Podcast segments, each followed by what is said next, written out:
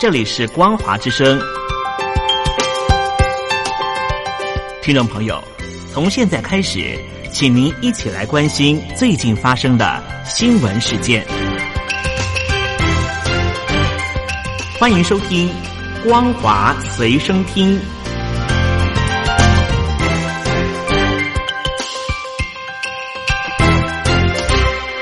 各位亲爱的朋友，您好，欢迎您收听今天的光华随身听，我是佑佳。今天我们把焦点放在新冠病毒，我们看到了这个新冠病毒陆续的延烧，大陆媒体报道。大陆医疗团队研究显示，新冠肺炎可能会出现影响致病性的突变，而其中十九个首度发现病毒株的变异和它的多样性可能被低估。此外呢，大陆研发的疫苗可能今年底到明年初才可能出炉。研究团队从今年的一月二十二号到二月四号之间，从浙江大学附属医院收治的十一名患者身上。分离出了病毒，那么其中呢，十人有过武汉的接触史。研究发现，病毒株共有三十三个突变，而其中呢，十九个是首次发现的新突变，证明这个病毒株的多样性被低估了，和先前大陆所公布的资料是大不相同的。而研究人员呢，也呼吁病毒药物和疫苗的研发必须要尽快的考虑到上面我们所提到这些累积的突变的影响，以避免潜在的陷阱。而根据相关的报道，疫苗研发的时间表，如果依照正常的流程，可能到今年底、明年初才可能会出来。但是如果说这个疫情变化严峻的话，可能在应急的状况之下，年底应该先会让医护人员使用。而大陆医疗团队呢，也坦诚说，这是应急的情况之下使用，不是给普通健康人用。而在河南省伊川县的大部分事业单位，包括教师在内，都没有办法发出工资。伊川县官方坦言，这个疫情影响到他们的财政，导致没有办法能够按时发放工资。分析呢也显示出，大陆全境普遍面临到财政收入下滑的惨况。疫情导致财政缩水的程度呢，远比中共官方所统计的数据。更加的惨重，而伊川县民也投诉说，伊川县大部分的事业单位呢没有发放工资，有的单位呢从去年的绩效工资、今年工资呢都没有发放。伊川县呢也供称，疫情影响税收、财政收入大减，造成了三月工资没有办法发放。中共四月二十号公布的数据呢也显示出，大陆多个省份的财政收入二月份增速为负。河南省降幅最大，下降了三成，而全境各地普遍呢都是面临到财政收入下滑的惨况。而香港政府为了维持近期的防疫成果，昨天呢也宣布延长实施各种严格的防疫措施，包括了禁止四人以上的聚会。新一轮禁令呢从二十三号开始再实施十四天。而香港媒体呢也报道，香港昨天上午公布的这一项限聚令延长的决定，表示说香港前天的零确诊是三月五号以来首次，但不能够松懈。二十三号午夜呢届满。的限制社交距离措施呢，将会延长十四天。而另外，我们看到了中共官员呢日前也宣称随时到大陆享受自由。然而，无国际的记者组织 RSF 呢，他们也公布最新的全球新闻自由的排名度，却显示出大陆排名是倒数第四的，在亚洲只赢过土库曼和全球垫底的北韩，直接打脸中共的大外宣。而无国界记者组织 RSF 呢，他们也指出，这次的排名与部分的国家借着疫情打压媒体自由的程度呢是有直接的关联的。像是排名第一百七十七的中共、第一百七十三的伊朗和第八十九名的匈牙利。根据 RSF 呢，他们的统计啊，中共今年二月份逮捕至少三名公民记者，借此呢来隐匿这个新冠病毒严重的一个疫情的危机，凸显中。共呢，他们持续透过资讯监控与审查巩固权力。而根据相关的统计，目前大陆是全球关押记者最多的地方，大约有一百人，绝大多数呢都是维吾尔族的人。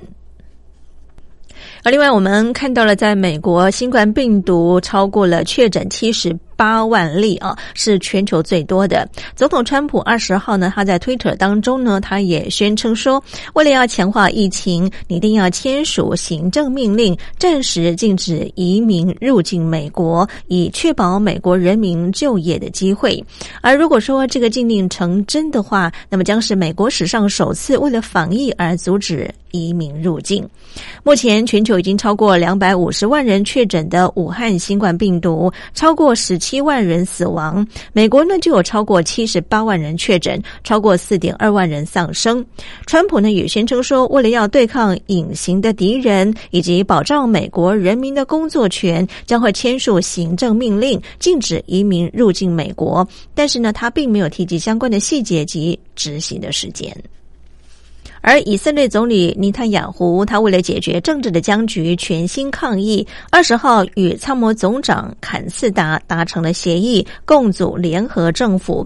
结束以色列一年内三度大选选后阻隔一再流产的政治危机，而历经数周的协商之后呢，尼坦雅胡与政敌蓝白联盟的领导人甘茨呢，他终于达成了轮流当总统的协议。今年七十岁的尼坦雅胡先续任总理十八个月，接着呢由准备接任的副总统兼国防部长的坎茨接棒，负责之后呢十八个月后的任期还协商包括了国。会在前的六个月内不会提出与抗疫无关的法案，凸显以色列呢将全力的来对抗新冠病毒。因应这波新冠病毒肺炎的疫情，滞留湖北的台湾民众搭乘类似包机，昨天晚上呢降落桃园国际机场。国军配合政府防疫措施，派遣了陆军第六军团三十三化学兵群，在机场防疫第一线进行消毒作业，阻绝病毒在国门之外坚守防疫阵线。而华航类包机呢，昨天晚间降落在桃园机场之后呢，立即在棚场进行检疫措施，并且。由陆军三十三化学兵群以及海关、移民署、及管署以及相关的检疫局单位呢，组成了专案小组，协力执行相关的检疫消毒工作。而中央流行疫情指挥中心昨天也宣布，新冠病毒新增的三例确诊的病例都是敦睦支队实习生及官兵。这群群聚事件呢，已经是二十七人染疫了。而国内呢，累计病例数达到四百二十五例。疫情指挥中心指挥官陈时中他也指出，舰上官兵都被隔离，而现阶段相关的疫情调查确实是遇到了一些限制。但是呢，军舰消毒作业完成之后呢，就能够陆续的。理清状况，希望社会大众都能够多加体谅。而近期因应新冠病毒肺炎的冲击，我们看到了导致原油供需失衡、油价崩跌。石油输出国家组织多个伙伴国几经波折之后呢，终于和美国等二十三个产油国达成有史以来最大的原油减产的协议。这个协议能否如期的产生稳定油价的作用，对于世界经济影响相当的深远，值得各国持续的关注。而美国有线电视新闻网 CNN 二十一号引述匿名的美国官员说法，与南韩情报资讯报道，北韩的领导人金正恩正因为身体健康恶化，十二号接受心导管的手术之后呢，疑似病危。华府呢正密切关注相关的消息，但是呢，美国国家安全会议与国家情报总监拒绝评论。南韩政府官员则是声称，北韩近日没有异常的动态，无法。确认金正恩的健康状况。而金正恩接受手术之后疑似病危的消息传出，让平壤政局再次成为国际关注的焦点。由于现年三十六岁的金正恩在二零一一年底的时候掌权至今有八年多的时间，而且呢没有培养出明确的接班人，因此呢他的胞妹金宇正呢与北韩二号人物崔龙凯，甚至是金正恩的长子等其他的金氏家族成员，就被外界视为是可能的。选项人选。以上就是为听众朋友掌握的两岸相关新闻，感谢您的收听，祝福您，我们下次见。